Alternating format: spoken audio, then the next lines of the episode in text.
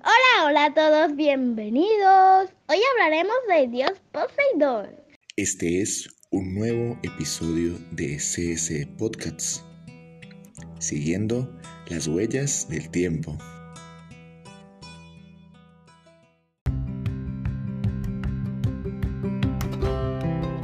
Poseidón es uno de los principales dioses del panteón clásico junto a Zeus y Hades. Poseidón tomó parte en el reparto de las áreas de influencia de los dioses sobre el universo, correspondiéndole al gobierno de las aguas marinas y subterráneas. Poseidón es por lo tanto el señor de los mares y océanos.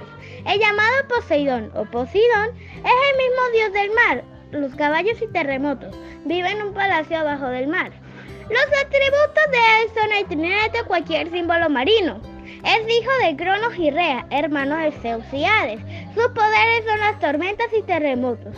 Sus hijos fueron Tristán, Rodo y Simopolía, que los tuvo con Anfirite, y otro fue con una y de sus hijos fue con una mortal, que tuvo como hijo a Teseo y Beléfone. Nació el 27 de marzo, su sexo es masculino él nunca puede morir, por lo tanto es inmortal.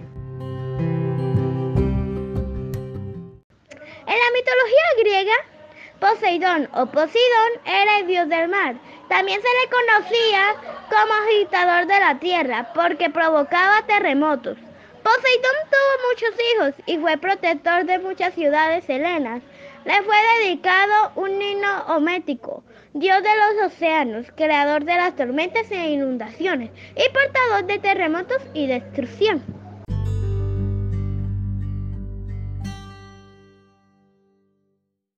Y por último, Poseidón es uno de los dioses más importantes de la mitología griega clásica, que abarcan los siglos V y XV a.C responsable de mantener el equilibrio en los mares y océanos.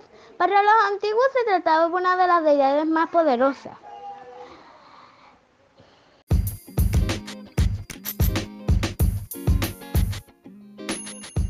Dada que la importancia que tenía el agua para el equilibrio de la vida.